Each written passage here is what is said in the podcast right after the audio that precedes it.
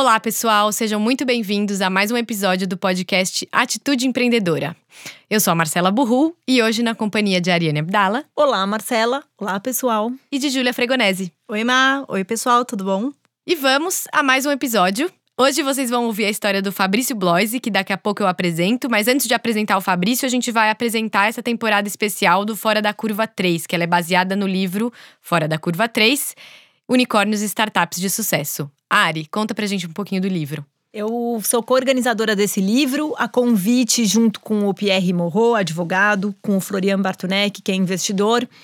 E é um livro sobre empreendedores e empreendedoras brasileiras. Então a gente trouxe 12 histórias é, contadas na primeira pessoa. São depoimentos em que esses empreendedores contam sua trajetória, desde que eles nasceram, eram crianças até os dias de hoje, o que eles aprenderam sobre negócio. E a gente fez esse. A gente está fazendo, né, essa temporada especial Fora da Curva, porque tem muito match, né? Entre as duas coisas, o Fora da Curva, Atitude Empreendedora, variações do mesmo tema. E a maioria das entrevistas que a gente está mostrando aqui foi feita para o livro. Então a gente está trazendo trechos de conversas que a gente teve em outros contextos, nos escritórios dessas pessoas. Algumas a gente viajou para fora do Brasil, para fora de São Paulo, para fazer. Vocês vão ver que a, que a qualidade do áudio é diferente do que a gente tem aqui agora no estúdio, mas a gente achou que seria muito rico trazer essas histórias para vocês ouvirem é, e, e, ouvirem trechos diferentes ou na boca dos próprios entrevistados ao vivo, né? Assim, ao vivo digo, enquanto eles falavam pela primeira vez, o que também está registrado no livro. É, e um detalhe nessa entrevista do Fabrício, uh, eu participei também. A gente foi lá no escritório do iFood, que é uma das empresas do grupo Móvel, é, do qual ele é fundador. E, e aí vocês vão ouvir, tem algumas perguntas que a Ariane faz, algumas que eu faço, então tem aí uma, uma variação de, de entrevistadora. Bom, para quem não conhece o Fabrício, ele é fundador e presidente do conselho do Grupo Móvel, que é dono de empresas como iFood e Play Kids. Ele nasceu na Bahia e começou a programar com oito anos. Aos 14, ele já estava produzindo softwares para empresas. Ele se formou pela Unicamp em ciência da computação e fundou uma empresa logo depois de sair da faculdade. Aí ele foi fazer mestrado na FGV e nessa época ele estudou as estratégias usadas pelas startups do Vale do Silício. E aí ele começou a moldar o negócio que ele já tinha e que se tornaria a, o Grupo Móvel. Atualmente, os aplicativos do grupo estão presentes em mais de 100 países. Então fiquem agora com a conversa com Fabrício Bloise. Quem era você pequeno? Quais são as lembranças mais marcantes que você tem da sua infância, mais antigas, e se quiser já colocar no pacote quem são seus pais? Nasci em Salvador, 9 de maio. Meu pai chama Mário, minha mãe chama Hilda, minha irmã Priscila. Nascemos em Amaralina, aqui eu tomando mamadeira, sei lá, com 6, 5 anos, não sei quantos anos, ou 4 com minha irmã. Meu pai, minha mãe e eu pequenininho. A sua irmã é mais nova, né? Mais nova, é. é de 80 a 85 eu vivia passando as férias em Mutuípe. Mutuípe é uma cidade de 15 mil habitantes no interior da Bahia. Essa é uma foto lá de Mutuípe. Eu estudei numa escola chamada Eden, que é uma escola mais de educação montessoriana, projetos, abrir a cabeça, construtivismo, alguma coisa assim. Ah, eu abri minha primeira empresa quando eu tinha 8 anos, chamava Fama, é, Fabrício e Marinho, um jornal. Então a gente fazia um jornal. Marinho era um amigo seu? É meu primo, é. Hum. Nessa cidade a gente fazia, era Mário, o nome dele, mas eu chamo de Marinho. A gente fazia o jornal todo na mão, fazia ele no mimeógrafo, grampeava e saía pela cidade vendendo por, sei lá, um real. Na época não era real. E a gente vendia umas 20, 50 cópias. Eu devia ter uns 8 anos. E todo mundo falava assim, nossa, que bonitinho, vou comprar um. Mas assim, eu vendia todo. Sobre o que né? vocês escreviam? Sobre o Brasil inteiro. Análises. É, olha, ontem, eu vou dar um exemplo de uma matéria que eu escrevi no que eu lembro claramente, foi a mais marcante para mim. A Challenger explodiu. Foi a Challenger ou foi a Discovery? Acho que foi a Discovery. Eu gosto muito de naves espaciais, como vocês vão descobrir. E ela explodiu, como você deve saber, em 86. Então eu tinha 9 anos nessa matéria. Então você dizia, a Challenger explodiu, aí desenhava a Challenge lá, acham que foi um vazamento de do combustível, do foguete, morreram tantos astronautas. Era uma matéria com nove anos e a gente saía vendendo. Graças a Deus você não virou nosso concorrente, né? jornalista igual nosso. Mas o engraçado disso é que tinha um quê de empreendedorismo de sair, fazer jornal, fazer, imprimir e tudo mais e ir lá vender. Eu gosto deles separaram quando eu tinha não sei quantos anos, seis, oito, dez, nem, nem a idade eu lembro. Eu lembro, da, eu lembro até da época, mas não lembro dos dois, por algum motivo louco. Como começou esse gosto pela computação? Eu fiz um curso chamado Basic dos 8 aos 80. Tá. Coloquei aqui entre aspas porque eu tinha 8 anos, minha mãe chegou lá. Hoje mexer computador com 8 anos é mais normal. Uhum. Em 85 não era. Minha mãe chegou na loja do, do Basic para fazer o curso e a mulher falou: ele não pode fazer o curso, ele tem 8 anos. E a mãe falou: mas o curso chama Basic dos 80. e ela falou: mas a idade mínima é 12. E ela falou, mas nem ferrando. O nome do curso é Basic dos 8 aos 80. Meu filho tem 8. Ou você muda mas o nome ela do que curso, queria ou você estava enchendo Eu que queria, porque Entendi. eu queria programar computadores igual a Buck Roger e a Enterprise. Entendi. E aí eu vi um curso que era 8. Eu falei, poxa, agora é a chance da minha vida. Eu tava muito feliz com isso. Eu lembro claramente numa briga e no final o pessoal do curso deixou eu entrar com 8 com a restrição de que eles não se garantiam que eu ia aprender, que ia dar certo uhum. e que eles não achavam adequado, que não, ia, não era uma coisa boa. Entendi. Então, é tipo comecei... quando você assina o termo médico para se dar alta, né? É, tipo assim, ó, ele é aluno, mas. Se você morrer na calçada. Mas, pô, não é um curso para aluno criança de 8 anos. E eu fui super bem, eles disseram que eu mandei super bem, que eu aprendi tudo. E de fato eu lembro do curso, lembro desse computador no curso. Não, não é nenhum desses, não. TK400, CP400. Era esse, mas era diferente. Mas eu lembro dos computadores do curso, eu lembro do, livro, eu lembro de tudo. Foi uhum. um curso importante para mim. Sempre amei ficção científica, Star Trek, amo Buck Roger, Star Wars, amo completamente, Galáctica, Trovão Azul e Águia de Fogo são minhas referências. Eu adoro espaço e voar. Sim. Então essas são as coisas que eu mais gosto na vida. Ganhei o primeiro computador com 8 anos esse da Comp, caramba, legal ver essa foto. Depois ganhei um TK2000 com 10 anos, um MSX com 12 anos e um primeiro PC XT Em casa você tinha, não é. era na escola? É, em casa. Na escola não tinha computador naquela época. Aos 13 eu fiz um programa de controle de estoque.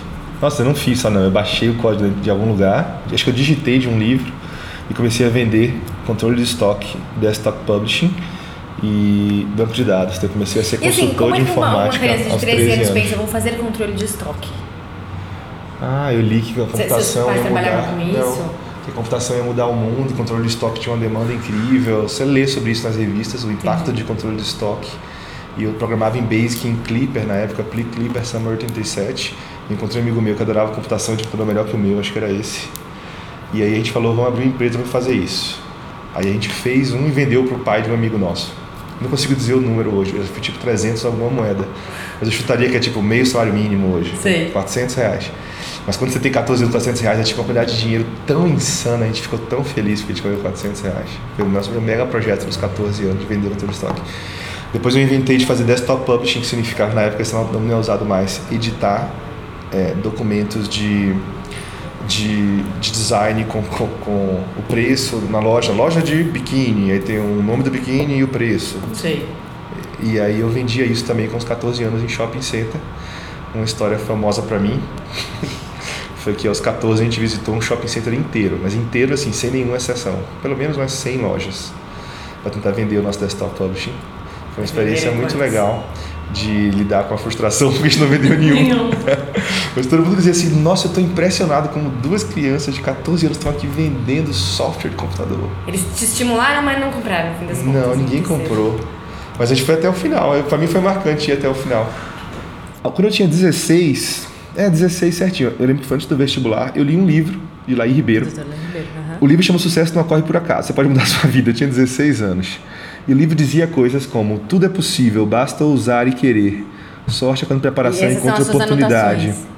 Oportunidade no quintal, basta usá-la. Se você pensa que pode ou pensa que não pode, de qualquer maneira você está certo. Essa frase eu repito 10 vezes por ano desde julho de 93. Se você pensa que pode ou que não pode, você está certo. Essa frase define um monte de coisa da cultura da móvel. Tá. E nasceu desse livro de autoajuda. E eu pesquisei, ele nem é um autor famoso. Mas esse livro completamente mudou minha vida. E aí, aí o que, que ele fala? Escreva tudo que foi importante. Escreva metas para seis meses, cinco anos, dez anos. Gente, é muito engraçado ler isso para mim, porque eu repito tudo isso para todo mundo todo mês. Até hoje, é verdade. Mais algumas frases sobre isso. O ponto é que tem mais, tem mais algumas páginas de notas aqui, e isso desembocou em um monte dos princípios que a gente roda a móvel inteiro hoje. Uhum. Aí eu botei minhas metas de 93, Ita, olha só que coisa. Itaús, Unicamp, eu queria passar em todos em duas semanas começar programas de outros estados, faculdade. Em quatro meses, queria ganhar 600 dólares. Em 50 anos, eu quero ser uma pessoa honesta que tem valores bons. Queria comprar um computador, que para mim era um sonho muito grande na época. e as especificações, né? Total. HD Por quê? 420, Porque as metas têm que ser específicas e com data, que ó, em seis meses tem que ter isso. Eu queria um helicóptero. e pilotar o próprio helicóptero. Essa foi a, na, na origem da meta de 20 anos da móvel inteira, tá? O Irá no aeroporto, ele ponto, de ômega, com ar-condicionado, que pra mim significava um De ômega o carro? É. Meu marido tem um ômega 93, que o sonho dele é emplacar a placa preta, gente. Em 93, Era o ômega sonho- era o absoluto Não, então, sonho. Exato, o- o, o dele é de 93. Exatamente. Com ar-condicionado que eu pegava. Ele virava uma amiga minha, eu tenho que fazer isso ainda, não fiz. E até tem a ver com alguma menina que eu gostava na época, eu não quis escrever o nome. É, E você se. Só que a questão é, você porque as pessoas quando criam listas, elas se torturam porque não cumprem. Qual é a sua relação quando uma coisa que você achou que ia levar seis meses leva dois anos ou cinco? Porque isso acontece. Às vezes não depende só de você. Pô, super light. Quando eu inventei que queria comprar um helicóptero em 95, 96, algumas pessoas, sei lá, namorada, ficava assim: Ô mãe, para de falar isso, porque se você não comprar um helicóptero vai ser tão frustrante. E eu pensava: não, se não comprar, deu errado. Move on. Mas eu nunca penso. Tem uma coisa do Jim Collins que chama Stockdale Paradox, que é face the brutal fact, seja duro em dizer o que falta para chegar lá, mas acredite que vai dar certo. Eu acredito que vai dar certo piamente. E eu face the brutal facts e corrijo os caminhos. Por isso que pensar meta para um mês, seis meses, um ano, dois anos, ajuda, porque você vê caminhos intermediários. Mas e se deu errado esse semestre? Ah, deu errado é o normal.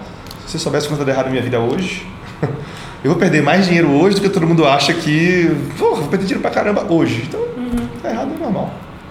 E se der muito errado e não cumprir a meta, ainda é algo muito importante para mim? É, então ano que vem eu acho que dá. E se se não der, então eu acho que no ano seguinte. E se não for mais importante para mim, ressignifique. Era importante quando eu tinha 20 anos, não é mais aos 40. Em quais faculdades você foi aprovado? Passei no ITA, arranjei essa foto do ITA. É muito engraçado pra mim, porque eu, na época eu não gostava dos militares, não queria ficar de farda, mas eu gostava muito dos aviões, então eu gostava de ficar lá dentro. E essa Tá. foto é muito legal, porque afinal eu tava lá com os aviões, eu adorava eles. Depois eu entrei na Unicamp, a Unicamp foi ó. Troquei de universidade pra Unicamp, Tá. briguei com meus pais por causa disso, meu pai não queria que eu fosse pra Unicamp de jeito nenhum.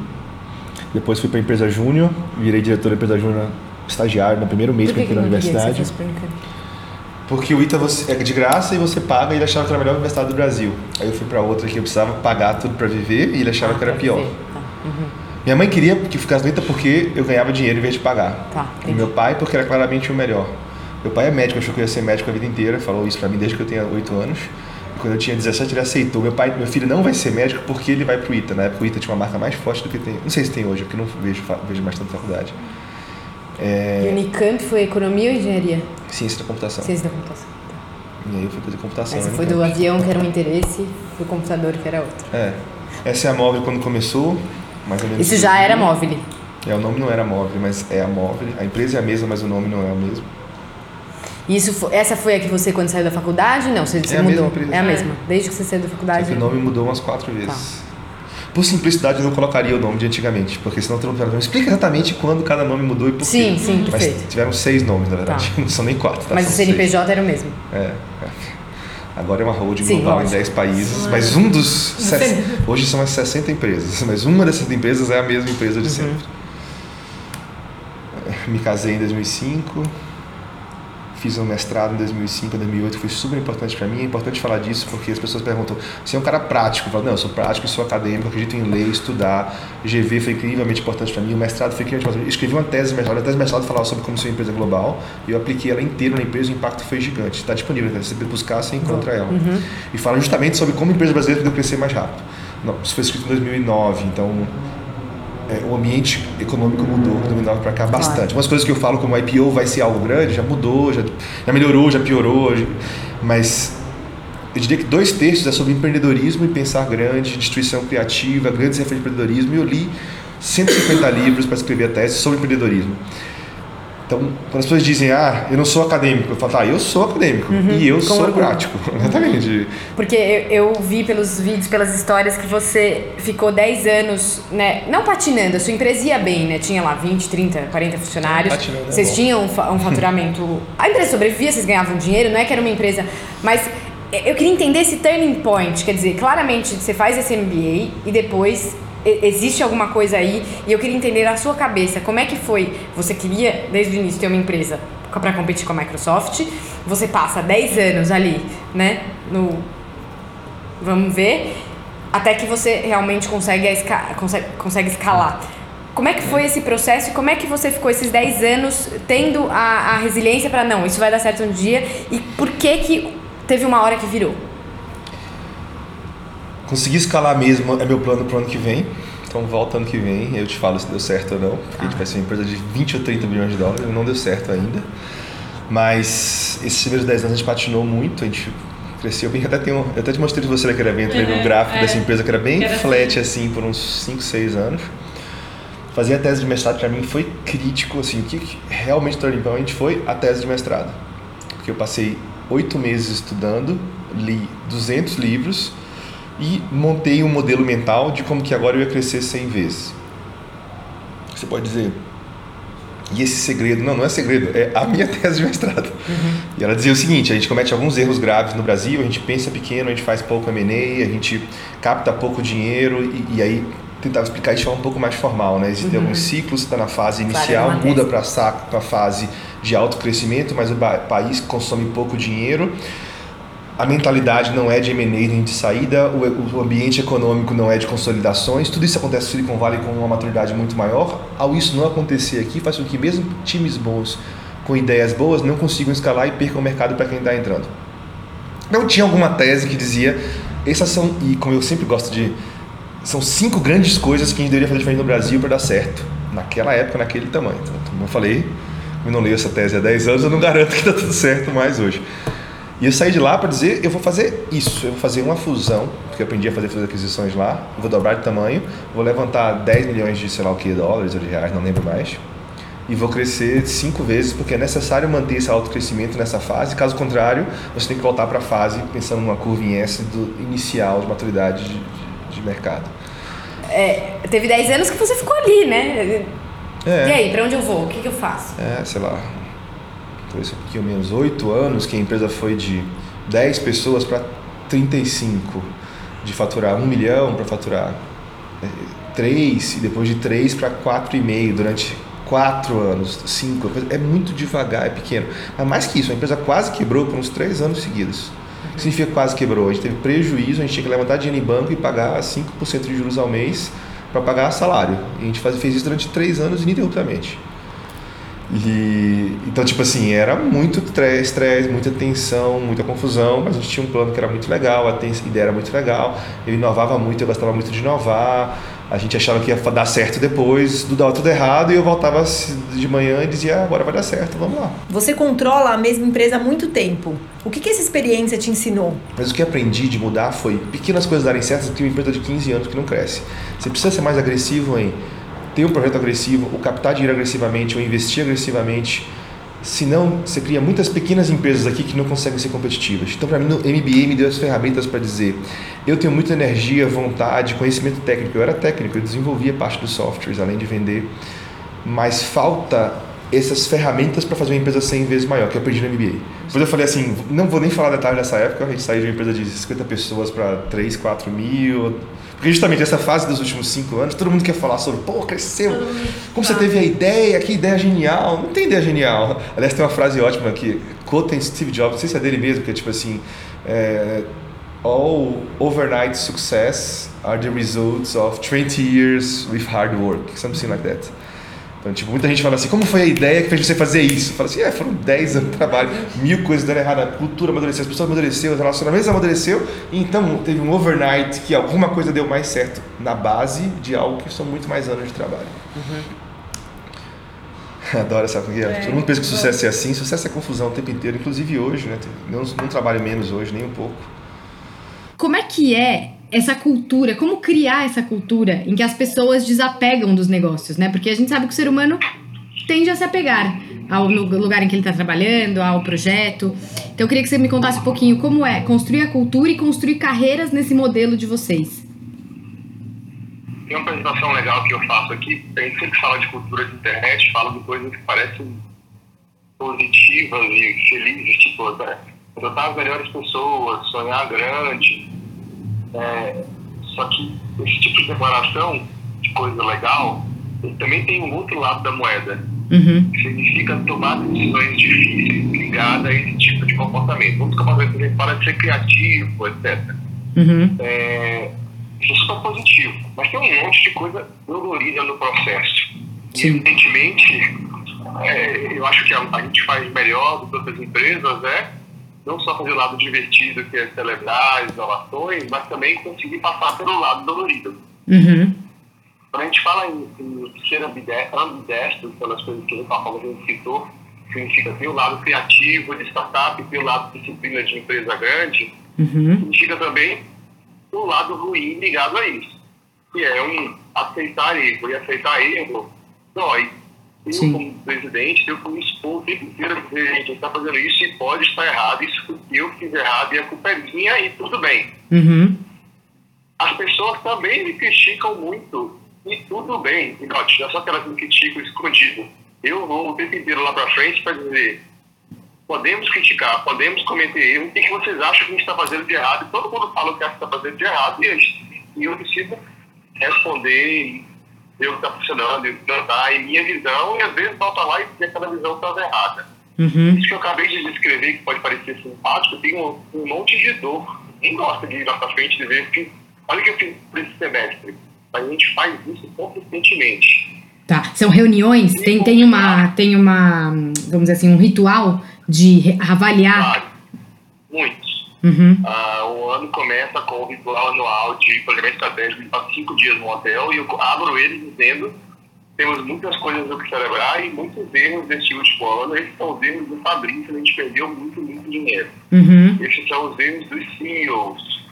Estou dizendo isso porque você vê, é dolorido. É dolorido ir lá para frente de mil pessoas, duas mil, e dizer, olha, isso foi que eu fiz errado e não era isso que era para fazer. Uhum. Só que estou setando uma cultura de que, olha, errar é normal, esperado, e quem espera que todo mundo se exponha a dizer foi isso que eu fiz errado. Tá. A gente mensalmente junta todo mundo e fala, essas pessoas estão andando bem em A, B e C, e essas estão andando mal X, Y, Z. Uhum. E essa ata ainda vai para a empresa inteira. Então, de novo, dizer quem está indo bem e quem está indo mal faz parte. Isso deu certo e isso deu errado. E simplificar isso para colocar tags verdes, amarelos e vermelhos em todos os projetos de todo mundo, todos os meses. Isso é dolorido. Então, você fala assim, é lá que os não desapegam? Claro que os não desapegam. Claro que sofrem de dizer isso eu fiz errado e meu projeto não está dando certo. Uhum. Mas a gente tenta criar uma cultura onde discriminar o que deu certo e o que deu errado, e a gente está aportando. E como a gente vai corrigir o que deu errado é o normal. Então, como manter a cultura de uma empresa com senso de dono, que toma decisão rápida, que bate no peito e faz, que é ética, quando entram 1.500 pessoas em um ano? Uhum. É muito difícil, mas a gente está aprendendo. A gente sempre faz isso bem com 100 pessoas novas por ano. E com 1.500, é a primeira vez, né? Sim. Então, provavelmente erramos um monte. E esse ano que vem a gente faz isso melhor. Essa então foi a conversa com o Fabrício Bloise. Esperamos que vocês tenham gostado. Agora a gente vai falar um pouquinho da- dos conselhos e das atitudes empreendedoras do Fabrício.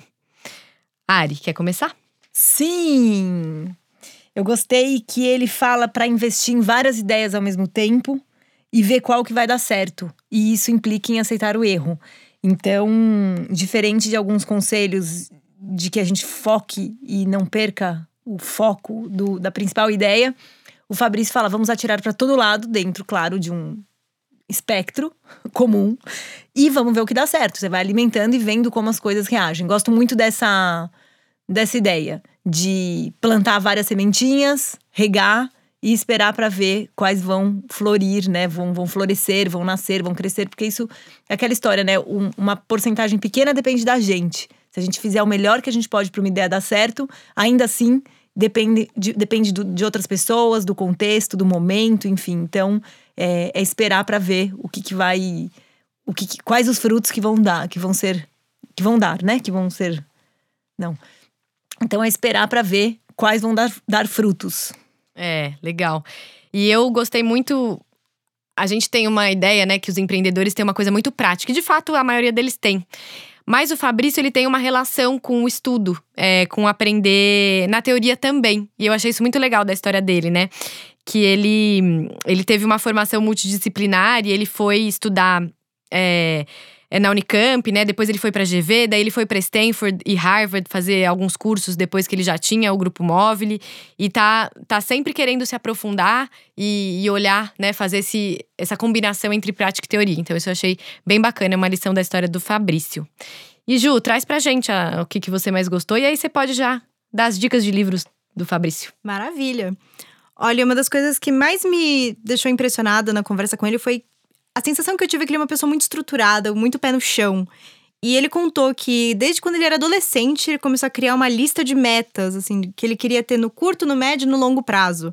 E assim, para um adolescente, é um, parece um pouco estranho, porque é um período da vida que você tá tentando entender quem você é, o que, que você gosta, o que você quer fazer da vida.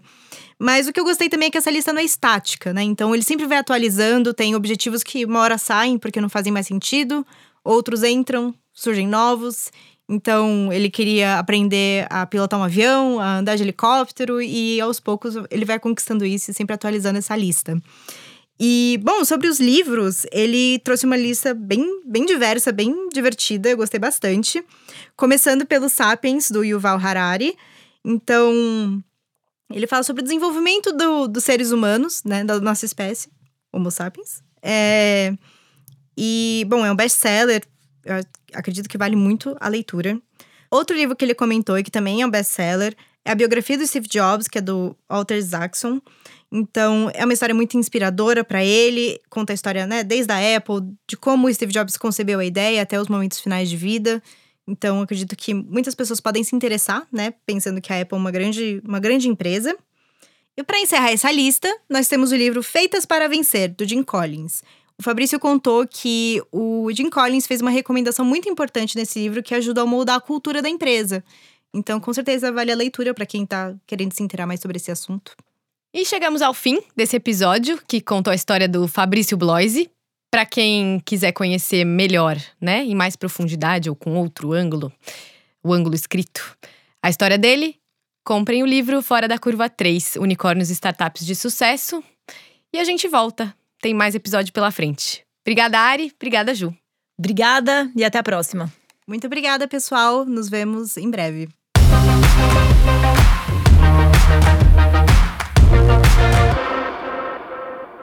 Esse podcast é uma produção de Estúdio Teses em parceria com o Ateliê de Conteúdo. O episódio foi apresentado por Ariane Abdala e Marcela Burru.